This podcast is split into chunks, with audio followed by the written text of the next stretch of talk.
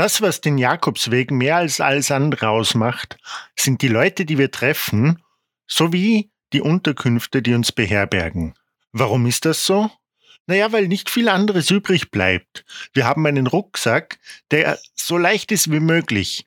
Das heißt, in diesem Rucksack hat eigentlich nur Kleidung Platz. Vielleicht noch ein paar Kleinigkeiten, die wir glauben, wir brauchen oder die uns so wichtig sind, dass wir sie einfach mitnehmen.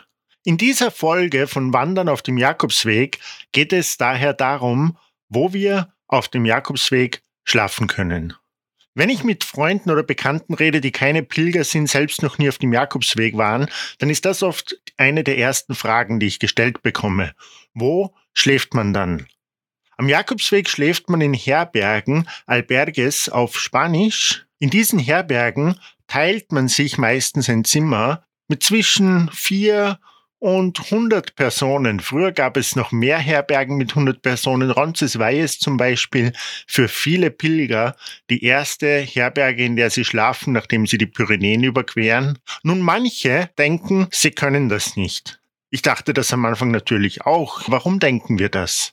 Wir denken das, weil wir es erstens noch nie ausprobiert haben und zweitens nicht daran gewöhnt sind. Als ich das erste Mal am Jakobsweg war, im Alter von 21 Jahren, 2008, vor 13 Jahren, dachte ich nach einer Woche, nach einer Woche, in der ich mir ein Zimmer geteilt habe, dass es jetzt wahrscheinlich super angenehm wäre, wenn ich endlich einmal ein Zimmer für mich hätte. Als ich in Logroño angekommen bin, habe ich deshalb ein Hotelzimmer genommen. Das Hotelzimmer war ganz nett für die ersten zwei Stunden oder so. Als ich aber am nächsten Tag aufgewacht bin, meinen Rucksack gepackt habe und keine anderen Pilger da waren, hatte ich das Gefühl, ich habe mich vom Weg getrennt. Und ich werde den Morgen nie vergessen, als ich nach Hause zurückgekommen bin und zum ersten Mal nach drei Monaten im eigenen Zimmer aufgewacht bin. Es war kein angenehmes Gefühl. Ich glaube, es dauert ein bis zwei Wochen für die meisten, um sich an die Umgebung zu gewöhnen, darum, dass man keine Privatsphäre hat. Die Privatsphäre schafft man sich dann eigentlich selbst. Man muss nicht die ganze Zeit mit anderen Leuten reden. Eigentlich muss man überhaupt nicht mit anderen Leuten reden, wenn man nicht will. Aber man kann. Ich habe sogar aus dieser Erfahrung heraus und nachdem ich den Jakobsweg oft gegangen bin und mir die Gemeinschaft, die ich dort gefunden habe, zu Hause eigentlich immer ein Stück weit gefehlt hat, angefangen, Fremde von Couchsurfing zu hosten, weil ich wissen wollte, ob man sich zu Hause genauso daran gewöhnt, keine Privatsphäre mehr zu haben und in Gemeinschaft zu leben. Es funktioniert auch zu Hause. Damals habe ich für sechs Wochen am Anfang in meiner 25 Quadratmeter Wohnung jede Nacht jemand Fremden aufgenommen.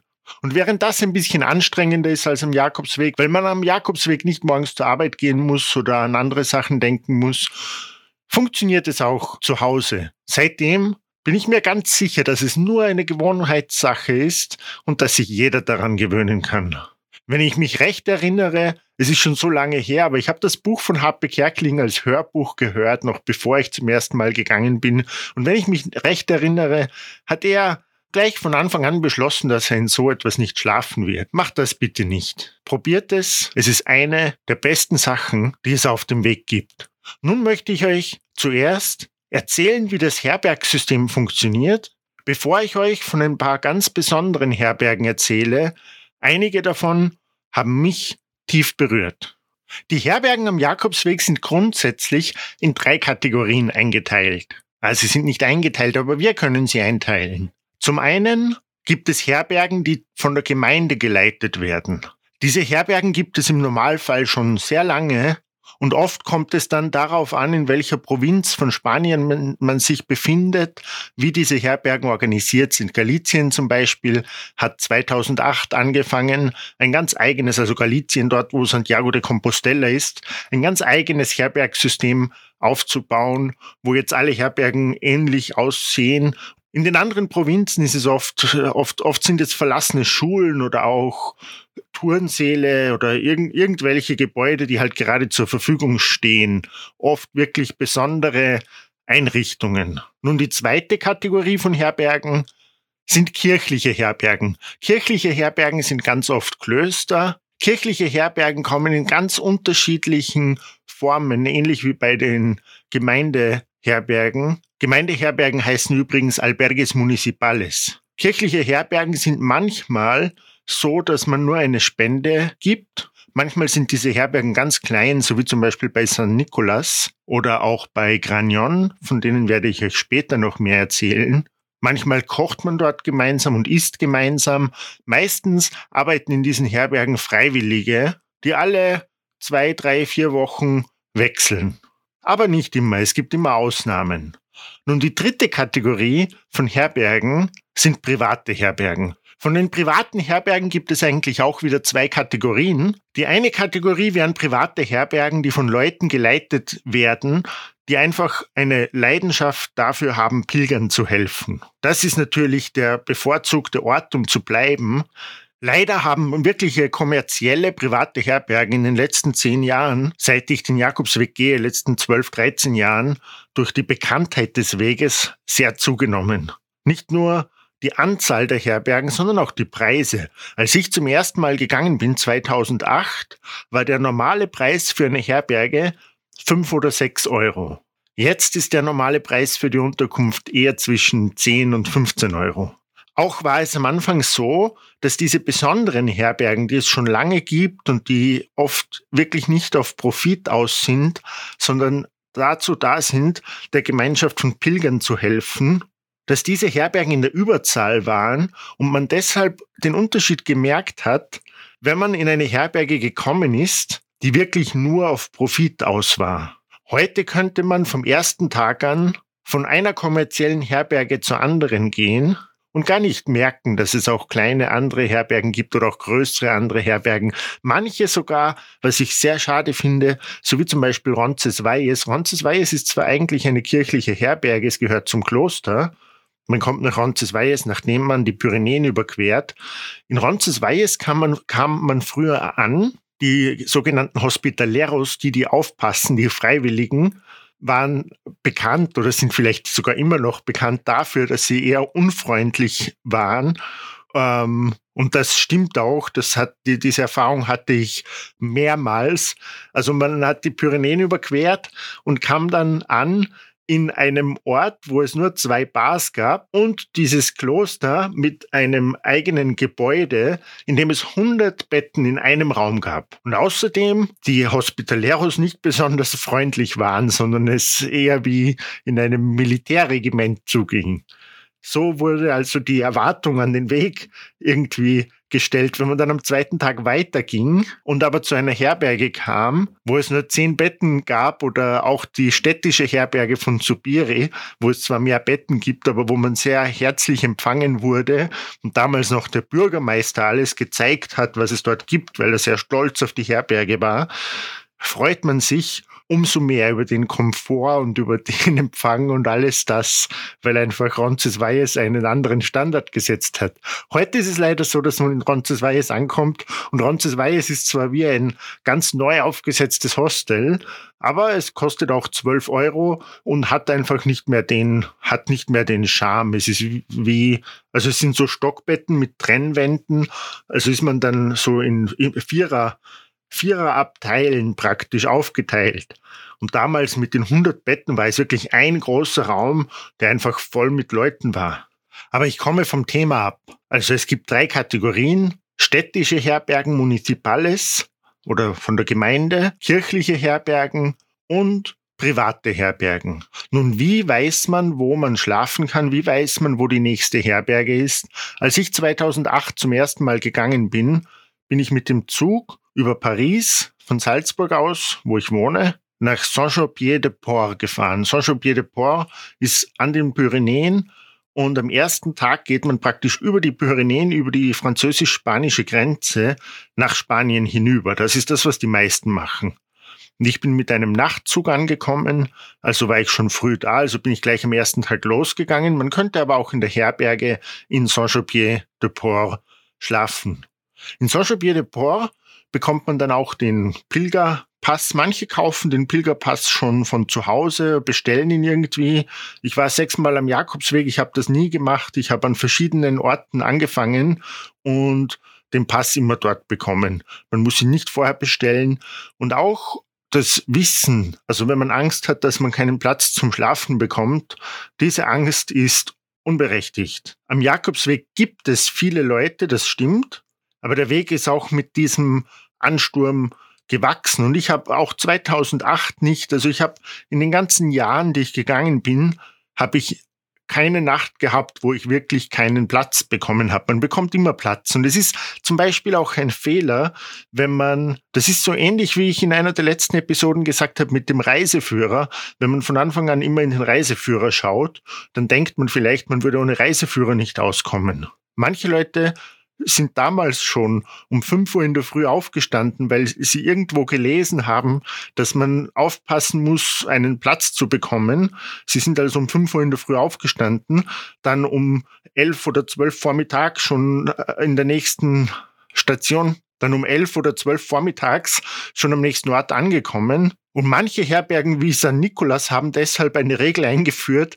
wo Pilger nicht vor 4 Uhr nachmittags keinen Platz bekommen können, weil ihnen das nicht gefallen hat, dass manche Stress hatten, dort anzukommen. Und was passieren kann und was manchen passiert ist, sie lesen, bevor sie gehen, lesen sie, dass man unbedingt schauen muss, dass man einen Platz bekommt jeden Tag. Deshalb muss man um 5 Uhr morgens aufstehen, losgehen und dann bekommt man einen Platz. Und okay, sie bekommen einen Platz, aber sie bekommen gar nicht so richtig mit, dass alle anderen, auch die, die um fünf am Nachmittag ankommen oder am Abend oder wann auch immer, auch einen Platz bekommen haben. Und wenn man das jeden Tag wiederholt, oder letztes Mal habe ich das eigentlich erwähnt mit dem Alleine gehen, dass manche zu zweit gehen und nicht wirklich merken, dass sie nie alleine gewesen wären. Also macht euch keine Sorgen, dass ihr keinen Platz bekommt. Nun zurück zum Thema. Wie findet man heraus, wo man schlafen kann auf dem Weg? Wenn ihr in Saint-Champier-de-Port ankommt, geht ihr zum Pil Pilgerbüro. Neben dem Pilgerbüro ist die Herberge, also ihr könnt dort auch schlafen. Aber im Pilgerbüro bekommt ihr die Kredenzial heißt das und Dort bekommt ihr Stempel an jeder Etappe. Für die meisten Herbergen braucht man dieses Kredenzial auch, damit man damit man dort übernachten kann. Und das Kredenzial ist das, was ihr in Santiago de Compostela zeigt, damit ihr diesen Zettel bekommt, die Compostela. Mit eurem Kredenzial in Saint-Jean-Pied-de-Port oder auch in anderen Orten bekommt ihr eine Liste. Das waren damals 2008, waren das zwei A4-Seiten, vorne und hinten bedruckt. Eines war ein Höhenprofil und das andere war eine Liste von Herbergen. In dieser Liste von Herbergen, es ist wirklich nur eine einfache Tabelle, steht der Name der Herberge und der Ort und dann die Entfernung von einer Herberge zur anderen. Also eigentlich ist die Herbergsliste eine A4-Seite vorne und hinten bedruckt mit Entfernungen. Den ganzen Weg von den Pyrenäen bis Santiago 800 Kilometer, fast 800 Kilometer. Außerdem steht auf dieser Liste, in welchem Ort es Supermarkt oder Apotheke oder sonst irgendwelche Sachen gibt. Ich bin eigentlich jedes Mal nur mit dieser Liste und mit sonst nichts gegangen und das würde ich sehr empfehlen. Wie schon erwähnt, ich bin kein Fan von Reiseführern, weil es besser ist, im Moment zu leben und nicht zu wissen, was morgen kommt und man muss es auch wirklich nicht wissen. Die Pfeile, wirklich, es gibt Pfeile an jeder Ecke am Weg, also man kann sich absolut nicht verlaufen, nicht in Spanien, nicht am Camino Frances, auf dem Hauptweg. Ich hatte einmal einen Reiseführer und das war im Winter. Der wurde mir damals geschenkt. Im Winter bin ich in Frankreich gegangen. Dazu werde ich in einer anderen Episode mehr erzählen. Damals war es wirklich schwierig, Herbergen zu finden. Und ich habe am Anfang so ein Michelin-Buch gekauft für fünf Euro, in dem auch Etappen beschrieben waren und und Unterkünfte aufgelistet waren. Nun, diese Liste, die ihr in Saint-Champier-de-Port bekommt, ist wahrscheinlich genauer als jeder Reiseführer, den ihr kaufen könnt, weil die Liste wird ständig erneuert, wenn sich irgendetwas ändert oder zumindest einmal im Jahr erneuert. Reiseführer werden normalerweise auch erneuert. Aber der Michelin-Reiseführer, den ich damals hatte, war unglaublich falsch. Also vom ersten Tag an war eigentlich alles in diesem Reiseführer falsch. Nun, diese Herbergen sind Orte der Begegnung. Während man am Weg mit anderen Pilgern in Kontakt kommt, sind Hospitaleros die Leute, die einen in der Herberge empfangen mehr, sie, sie kennen sich aus, sie wissen, sie können helfen, wenn man irgendetwas braucht. Normalerweise braucht man nicht viel, weil man geht einfach jeden Tag. Nur das Leben am Jakobsweg ist sehr einfach und äh, deshalb ist es auch nicht notwendig, sich übermäßig zu vorzubereiten. Aber Hospitaleros sind eure Ansprechpersonen, wenn ihr etwas braucht und etwas selbst nicht lösen könnt. Herbergen sind aber auch Orte der Begegnung mit euren Mitpilgern. Manchmal isst man zu Abend, wie ich schon erwähnt habe. In manchen ganz besonderen Herbergen wird vielleicht gemeinsam gekocht, gemeinsam zu Abend gegessen. Oft muss man dann nur bezahlen, was man will. Und so kommt man auch mit den anderen Pilgern zusammen. Man sieht auch die Leute immer wieder. Wenn ihr jetzt jeden Tag in ein Hotel geht, seid ihr, wie gesagt, vom Weg abgeschnitten. So bringt der Weg einen eigentlich immer mit den Leuten zusammen, die man im Moment gerade braucht, um den nächsten Schritt zu gehen. In welchen Abständen gibt es dann Herbergen? Herbergen gibt es in Spanien am Camino Frances alle zwischen drei und fünf Kilometer. Die längste Strecke ohne Herberge ist 17 Kilometer lang, also 17 Kilometer ungefähr vier Stunden zu Fuß. Das ist in der Meseta, wenn ich mich recht erinnere, von Carrion de los Condes in den nächsten Ort. Das ist eine Gerade durch die Kornfelder, so wie vieles in der Meseta. Ihr müsst auf diesen Strecken immer schauen, dass ihr genug Wasser mit habt. Manchmal gibt es kein Trinkwasser für eine Weile. Aber auch das ist nicht das Problem. Herbergen sind auf jeden Fall das geringste Problem und ihr könnt eigentlich immer spontan entscheiden, wo ihr bleibt. Wie gesagt, hat sich das alles sehr geändert seit 2008 in den letzten 13 Jahren. Und ich würde immer nach guten Herbergen Ausschau halten. Entweder gute private Herbergen oder eben kirchliche. Ich würde eigentlich, würde ich immer die kirchliche Herberge bevorzugen und als nächstes dann die städtische und private Herbergen, wenn ich weiß, es gibt etwas Besonderes. Es gibt zum Beispiel private Herbergen, so wie Magnarin, wo Thomas in der Tradition der Templer lebt. Ich weiß nicht, ob er immer noch dort lebt. Ich war öfter in Magnarin und bin dort auch länger geblieben einmal. Magnarin war, als ich das erste Mal angekommen bin, noch ein Ort, wo es keinen Strom und kein fließendes Wasser gab ein sehr einfacher Ort. Sie haben das später erweitert, aber immer noch in dieser Tradition von einfach und auf, ich glaube, auf 1500 oder 1700 Metern waren das einfache Holzbaracken, die Thomas selber gebaut hat und dort irgendwie eine Anhängerschaft um sich geschart hat. Also ein wirklich mystischer, ein mystischer Ort. Und dort hat man auch damals noch bezahlt, was man wollte und ist angekommen. Als ich zum ersten Mal in Manjarin angekommen bin, war an einem Tag, an dem ich 50 Kilometer gegangen bin. Und an dem Tag hatte ich das Gefühl, ich muss dorthin gehen. Ich habe nur auf meiner Liste, ich, man wusste ja nicht, die Liste ist eine einfache Tabelle, wie schon gesagt. Also man weiß nicht, wenn man nur mit der Liste geht, weiß man nicht, was einen erwartet bei einer Herberge. An dem Tag hatte ich aber das Gefühl, ich muss dorthin gehen. Ich weiß nicht warum. Ich bin auch mit einer Kroatin unterwegs gewesen, von der ihr später noch mehr hören werdet oder vielleicht schon etwas gehört habt in vergangenen Folgen, habe meine Gefährtin zurückgelassen und bin das erste Mal 50 Kilometer an einem Tag gegangen. Ich bin bei Sonnenuntergang in Manierin angekommen, war wirklich am Ende meiner Kräfte und bin zur Herberge hin und, und dachte, das kann doch jetzt nicht sein, oder? Das sieht aus wie, wie ein, ein mittelalterliches Dorf, könnte man sagen, am Berg. Ich wusste auch nicht, dass es jetzt wirklich so in die Berge geht, aber ich bin dort angekommen und normalerweise gibt man zuerst das Kredenzial und dann fragt man, habt ihr einen Schlafplatz oder irgendwie sowas? Und ich bin dort angekommen und wollte dem, der am Eingang stand, mein Kredenzial geben, aber er hat es nicht angenommen und hat nur gefragt, hast du Hunger? Und ich hatte Hunger, also bin ich reingegangen, habe mich hingesetzt, habe gegessen und an dem Tag habe ich für mich einen großen Teil von dem Vertrauen, das ich am Weg gefunden habe, habe ich für mich an diesem Tag gefunden. An einem Tag, an dem ich das Gefühl hatte, etwas machen zu müssen und eigentlich ins Ungewisse gegangen bin und nicht wusste, kann ich überhaupt 50 Kilometer gehen? Gibt es dort dann wirklich etwas zu schlafen? Wird alles in Ordnung sein? Und es war alles in Ordnung. Das war einer der Tage am Jakobsweg, an denen ich wirklich ein Stück meines Friedens, das war schrittweise. Ich habe den Frieden schrittweise gefunden. Aber vielleicht habe ich das größte Stück dort gefunden und an diesem Tag.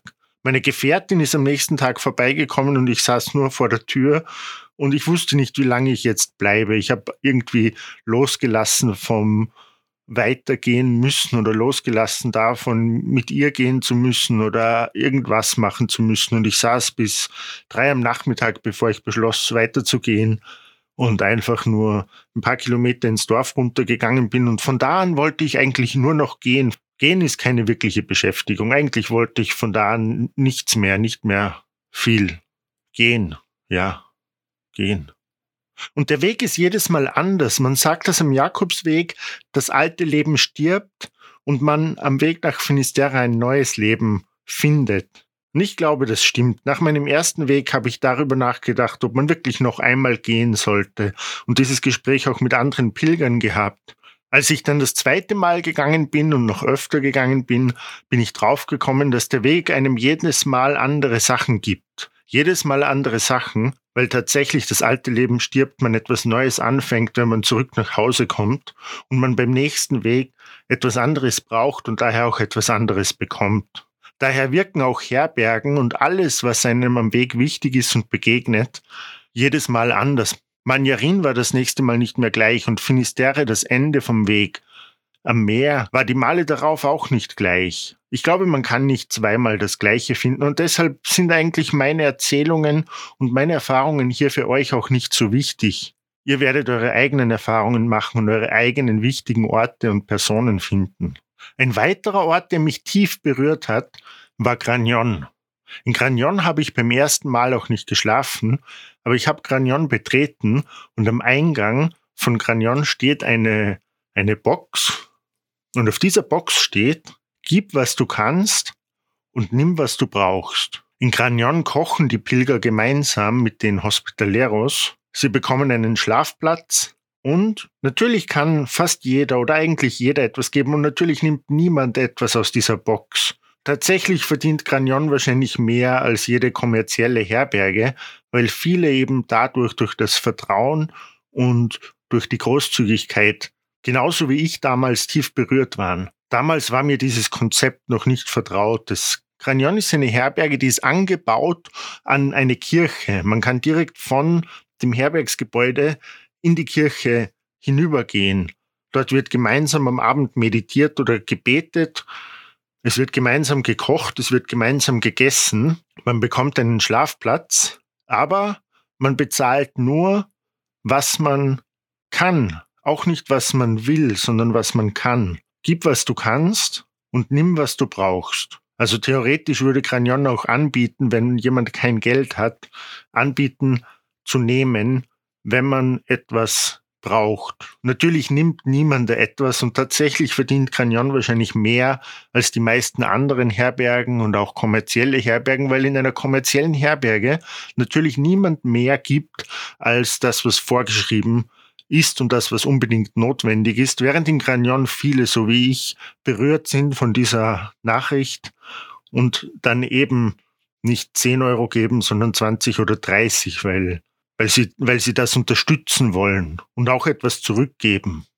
In Gragnon hatte ich auch 2014, als ich im Winter gegangen bin, eine dieser Erlebnisse, die den Jakobsweg ausmachen oft. 2014 hat sich mir oder eigentlich dann uns eine Freundin angeschlossen. Ich bin schon über einen Monat gegangen, habe am Weg einen Franzosen getroffen, von dem ich euch in einer anderen Episode auch erzählen werde mit dem ich dann gemeinsam unterwegs war. Und diese Freundin hat mich ursprünglich gefragt, ob sie mitgehen kann, den ganzen Weg. Wir haben aber kurz davor den Kontakt verloren.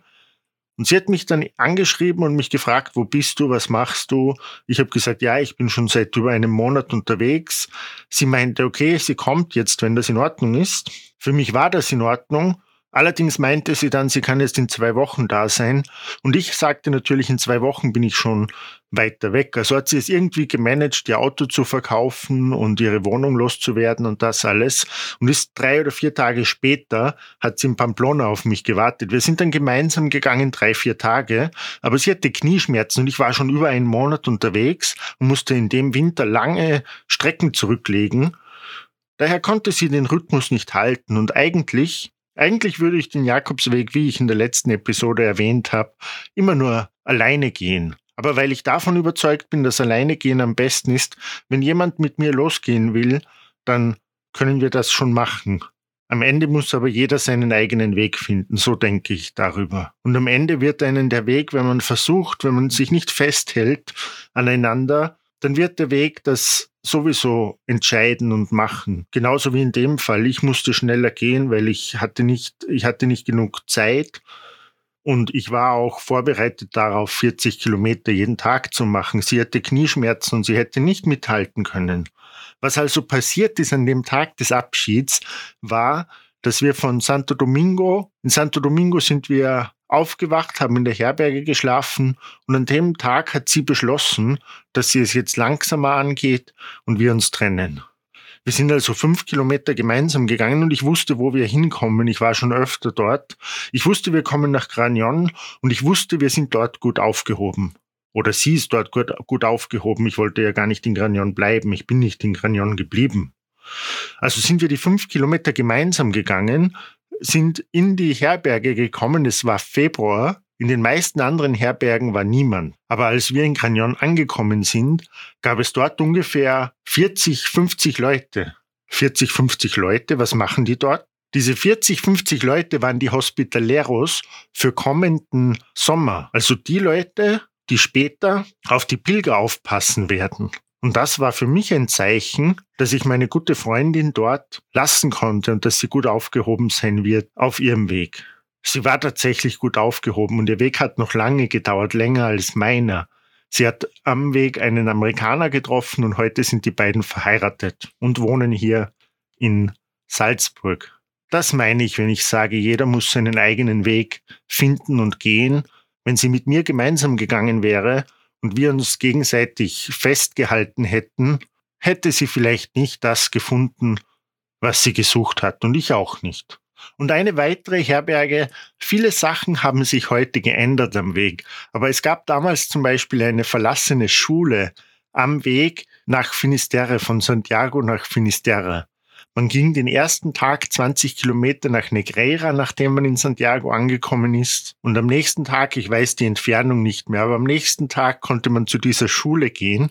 Und die Schule war wirklich ein verlassenes, heruntergekommenes Gebäude mit Matratzen und sonst nichts einer meiner Lieblingsorte. Man ist reingekommen, die Tür war einfach offen. Die Tür haben dann die Pilger selbst in der Nacht von innen zugemacht mit einem Riegel. Ich glaube, dass es die Schule heute nicht mehr gibt oder nicht als Herberge zumindest. Aber so funktioniert das auch mit Herbergen heute.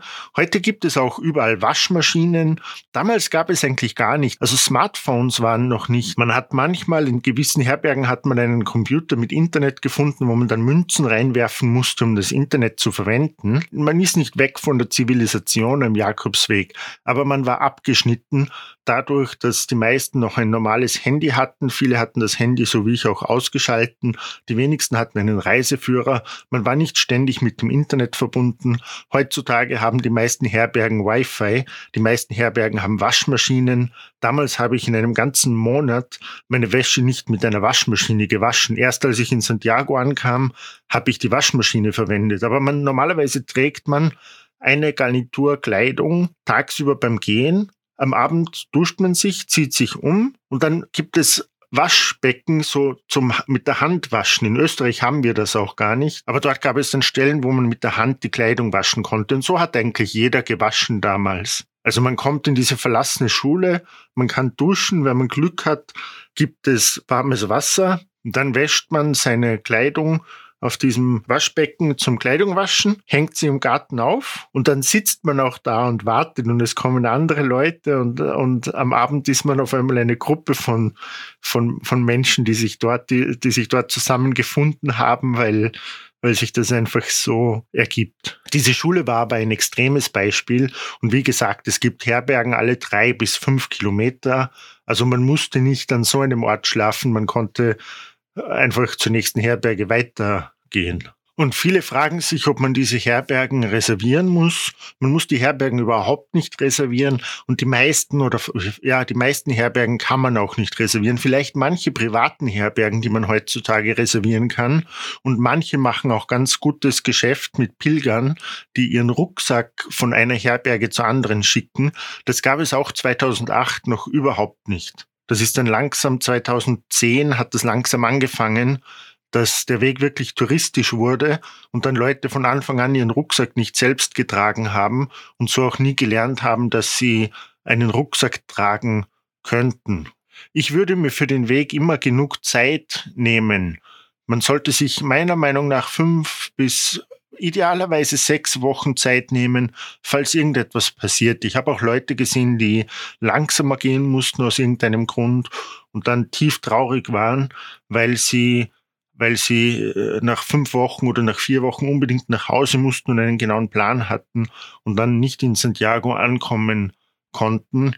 Also sechs Wochen Zeit und wenn man Schwierigkeiten hat, den Rucksack zu tragen, dann vielleicht einfach kürzere Etappen einen leichteren Rucksack. Auch, auch Leute zum Beispiel, die den Eingang von Burgos nicht gehen wollten, weil man fünf Kilometer durchs Industriegebiet geht. Wenn man 300 Kilometer gegangen ist, sind fünf Kilometer gar nichts. Man muss nicht öffentliche Transportmittel nehmen, damit man nach Burgos reinkommt. Das ist nicht so schlimm, es ist nur die Umgebung. Ob die Umgebung jetzt Natur ist oder irgendwas anderes, ist eigentlich egal. Es ist nicht dauerhaft so, man ist nur auf der Durchreise. Naja, das war's von mir mit Herbergen auf dem Jakobsweg. Ich hoffe, falls ihr den Weg geht, hilft euch diese Information, auch wenn ihr sie eigentlich nicht braucht. Also meine, meine Message an euch ist eigentlich immer, dass ihr keine Angst haben braucht, euch nicht übermäßig vorbereiten müsst, weil es euch an nichts fehlen wird. Ich selbst war insgesamt in meinem Leben ein Jahr auf dem Jakobsweg. Ich bin den Weg bisher sechsmal gegangen und habe ungefähr 5000 Kilometer zurückgelegt und mir hat es nie an irgendetwas gefehlt. Im Gegenteil, wie ich in der Geschichte über Manjarin erzählt habe, baut man Vertrauen auf, indem man jeden Morgen einfach losgeht und darauf vertraut, dass man an dem Tag das bekommt, was man braucht. Und meistens ist das, was man braucht, weniger als das, was man glaubt zu brauchen oder das, was man will. In dem Sinn, alles Gute, falls ihr Fragen habt, könnt ihr mich jederzeit kontaktieren und ich hoffe, wir sehen uns oder hören uns bei der nächsten Folge. Buen Camino.